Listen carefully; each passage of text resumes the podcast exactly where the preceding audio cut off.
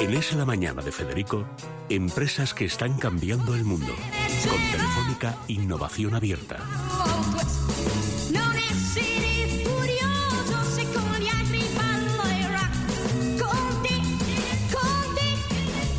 Bueno, de, esta, de este invento, que es un gran invento, que son las gafas eh, más que tridimensionales, multidimensionales, para estar, por ejemplo, en el tenis y ver todo lo que pasa, no digamos el fútbol y otros deportes, hablamos hace como un, Un año, sí, en la año. última Bueno, Open pero, de pero, esto, pero esto va prosperando. O sea, Hierbabuena, que es el nombre primitivo de la empresa, pues está prosperando. Y ahora ya están como patrocinadores o por lo menos presentes en la mutua. Recogiendo cada instante, cada Oye, golpe. a Federer, que lleva ya unos cuantos años en el negocio, Sí, más que hierbabuena, pero no sé si va tan rápido. ¿eh? Bueno, eh, Constantino Villar estuvo con nosotros Sí. eh, y Sebastiana Mengua viene por primera vez. Efectivamente. Bueno, contadnos cómo ha sido en este año que llevamos invernos, cómo ha ido evolucionando el negocio, porque el invento habrá mejorado en parte, pero sobre todo en lo que comentábamos la última vez que nos vimos es cómo la gente acepta o no acepta las novedades, porque aunque se dice que en España, y es verdad, tenemos tendencia a adaptarnos rápidamente, pero hay cosas que por lo que sea cuesta admitir. Pues eh, la gente va eh, adaptando, eh, aceptando esto, pero más en algunos países que en otros. Claro. Hay algunos países que son que están más avanzados en algunas cosas, como eh, pues en la velocidad de Internet y demás, o son más, eh, digamos, la, la parte social ayuda a que, que les guste más ponerse unas gafas en su casa, como puede ser los asiáticos, en Japón o en Estados Unidos, pues porque es un país más grande y, y- y tienen más acceso a ese tipo de tecnología. Eh, y ahí, digamos, se está desarrollando un poquito más rápido. Nosotros también hay muchas empresas en España, eh, algunas les va mejor, otras les va peor, pero también somos un país puntero en, en todo el tema de, de realidad virtual y de, y de vídeo que hacemos nosotros. ¿no? Eh, nosotros desde el año pasado, que nos apoyó también la mutua, eh, y tuvimos también un stand donde vinieron pues, un montón de gente, vinieron 2.000 2.500 personas a verlo. Pues lo, gracias a eso estuvimos en Australia, en el Open de Australia, eh, retransmitiendo todo el torneo, eh, que estuvo muy, muy, muy, muy aceptado por la gente, les encantó. Eh, bueno, pues eh, gracias un poquito a la gente de la mutua que apoya mucho las nuevas tecnologías, pues eh, estuvimos allí y ahora hemos repetido aquí y intentaremos hacer pues más torneos. Estamos hablando con el Open de Estados Unidos y estamos hablando con otros torneos que, que es posible que lo, lo podamos retransmitir en el futuro. Bueno, ¿cómo ha sido, digamos, la recepción en España? ¿Cómo habéis visto que está evolucionando? Teniendo en cuenta que hay muchas cosas que cambian. Primero, por ejemplo, España es un país de gente muy mayor, Sí. a la que le cuesta entrar y poca gente joven, nacen pocos niños, por lo tanto hay pocos jóvenes. Bien es verdad que los jóvenes ya nacen casi en la virtualidad, Sí, porque sí, sí. nacen pegados a un móvil y para ellos yo creo que ya casi la realidad es el selfie, o sea, ya no piensan en el yo, piensan en el selfie. Pero, pero la verdad es que todo tiene, y además España es muy diferente según las zonas, entre otras cosas porque hay zonas que no hay cobertura. Es decir, tecnológicamente España es muy desigual. Entonces, eh, ¿dónde habéis notado que estáis creciendo mejor y dónde os cuesta más? No, hombre, se nota más en las ciudades grandes, en Madrid. Eh, un poco el problema de la realidad virtual para lo que hacemos es que no hay, todavía no hay muchas mucha gente que tiene gafas en casa. Claro. O sea, a- a- va aumentando y sobre todo las, las gafas van siendo mejores, las que hay, pero todavía para que esto fuera un servicio parecido a lo que a la televisión o a la radio, pues eh, no sé si vosotros tenéis unas gafas en casa, pero no hay mucha gente. Y ese no es el- son excesivamente caras, por lo que No. creo recordar de la ¿Cuánto última cuestan vez. ahora? Pues eh, digamos que hay dos tipos de gafas. Las que vienen con todo montado, eh, que no te hace falta poner un móvil ni nada, pues ahora las hay por 200 euros, que tampoco es una inversión Hombre, muy grande. Habiendo televisiones de 6.000. Sí, sí, sí, sí. claro. Sí. Sí, lo que pasa es que es un poco eh, desconocido todavía. Claro. Eh, y entonces, ¿qué pasa? Que el- cuando hay un, un- pues es un deporte que quiera eh, o, o un evento que quiera invertir para esto retransmitirlo a las casas, pues todavía no tiene mucho mercado. Y aunque el mercado crece deprisa, pues eh, más o menos no se duplica, pero casi cada año, pero claro, parte de muy, de muy muy, de muy abajo. Entonces todavía le queda un poco de tiempo para que sea interesante para, para el mundo media, para retransmitir grandes cosas, pero aún así la, la liga muestra interés, el tenis muestra interés, eh, eh, o sea, hay ciertos deportes que sí, sí tienen interés, pero prestan toda- más, sí. es un Todavía. tema que todavía estamos empezando, vamos. Bueno, eh, Sebastián, el- la- en España el deporte, que además es un deporte que se ve, el fútbol español en todas partes, es el, el fútbol.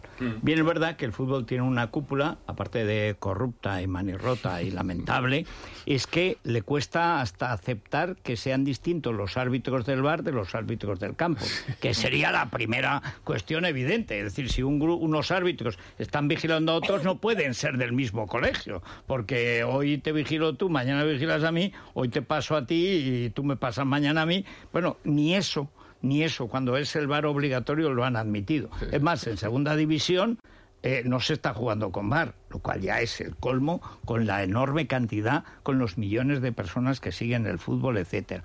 ¿Cómo haríais o con qué soñaríais para que en un, el fútbol, en los cuatro o cinco grandes encuentros que siempre hay en la Liga eh, Española, aunque los playoffs de segunda suelen ser también de estos sangrientos y sangrantes, pero ¿qué os haría falta para dar ese salto en el fútbol que es el gran deporte de masas? Mm, Sí, sí, claramente el fútbol, especialmente en España, es el deporte, ¿no?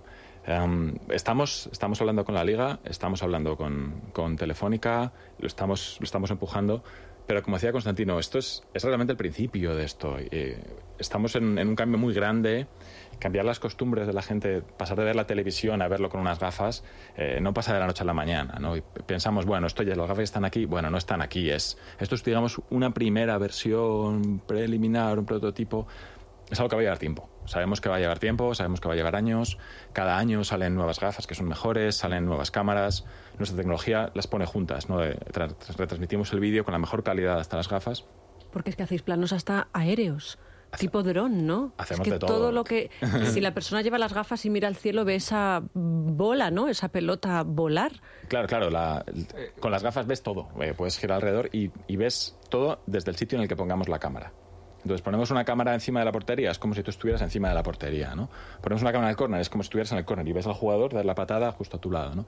Entonces, bueno, eh, es un proceso largo y nos estamos preparando para ese proceso largo. Los primeros experimentos, primeras pruebas, pues no podemos poner 200 cámaras, evidentemente, pero poco a poco queremos llegar a esa experiencia en la que, en la que tú puedas ver el partido desde cualquier ángulo, en cualquier sitio, como si estuvieras casi en el campo, ¿no? Como si fueras el, eh, pues el, el árbitro prácticamente. En lo más eh, evolucionado que hay ahora, eh, pero vamos, con mucha diferencia, es, son los toros. Es decir, la, la grabación que lleva ya más de 20 años el Plus, y ahora que te lo están haciendo, aunque ahora está dentro de Movistar, etcétera, con mucha diferencia lo que está más trabajado en imagen, en detalles, en estar en el burladero, que hablan todos, el torero acaba de salir, que un poco casi lo mata el toro, al final ha matado el toro, él lo ha matado él, pero ha estado en un tris y tal, y te hacen declaraciones en directo, estás sobre la marcha, estás y tal. Probablemente lo que está más adelantado, quiero decir que ya hay profesionales que han hecho, empezaron antes, se hacía en México, que es el primer sitio, donde pusieron la cámara donde hay que ver los toros, que es a nivel del toro.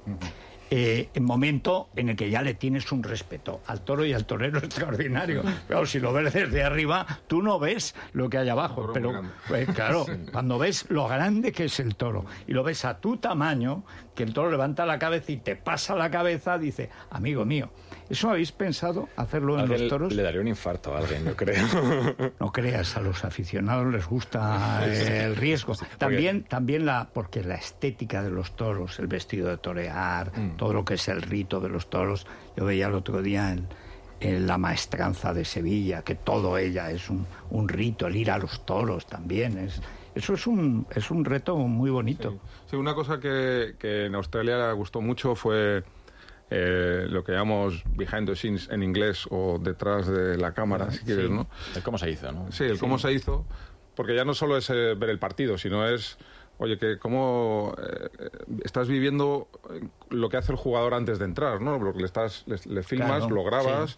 Y ya no solo que ves una pantalla, sino que te metes dentro y estás al lado de él viendo cómo entrena, eh, vas a una rueda de prensa y ya no solo que enfocan al que habla, estás viendo a todos los Periodistas. periodistas, a los Claro. 50 periodistas que hay detrás, las caras que ponen y te metes mucho más dentro del partido. ¿no? Entonces, eh, esa parte de, la- de las experiencias es otra cosa que nos están pidiendo para todos estos eventos, que ya no es solo el directo, que hay muchísimo que mejorar, ¿no? La tele lleva 40 o 50 o 60 años y esto lleva 3 o 4. ¿Y, y aplicaciones como por ejemplo la medicina? ¿Podremos en algún Sí. caso utilizar estas gafas No, ya de realidad usan- virtual?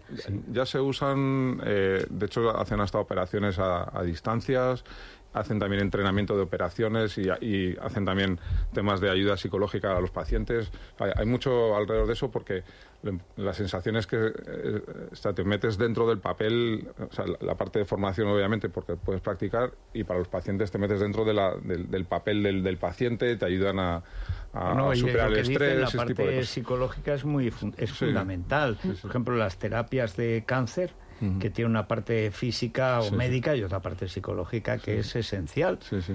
Bueno, y en la pues, educación, porque Hombre. hasta hace nada pensábamos que los chavales no iban a estudiar en los colegios con tabletas y con ordenadores y quizá el tener unas gafas de realidad virtual y ver la historia o y ver una representación ves- de cómo y fue. ves quién copia.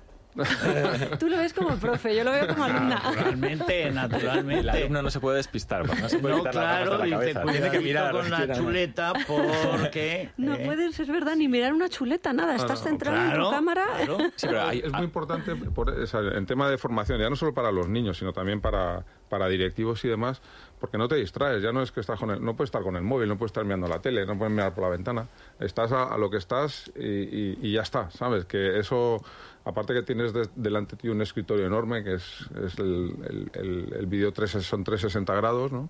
Eh, no te puedes despistar con, con otras cosas. A que si te dan un curso, estás al curso eh, y no puedes- Imagínate- Te obliga a la concentración, Sí, que es uno de los problemas de la educación actual, que los niños están dispersos Sí. casi desde los tres Hasta años. que ¿no? enciendes una pantalla. Y en ese Claro. momento todos sus ojos se centran. Imagínate el capítulo 3 de la octava temporada de Juego de Tronos con gafas de realidad virtual, que tienes que hacer así para que no te pasen por encima, No, ¿verdad? no, yo, en la yo batalla. quiero el 4 y el 5. a ver qué hacemos con Cersei. Poder sobrevolar en, en dragones, mm, volar en dragones, me imagino que, que lo veremos, ¿no? Que se extenderá, que es algo que Seguro, me imagino sí. además que Telefónica, Open Future y Guaira están haciendo lo, Claro. lo imposible porque esto se convierta en, en ¿Cómo el está día a día. vuestra experiencia con Telefónica?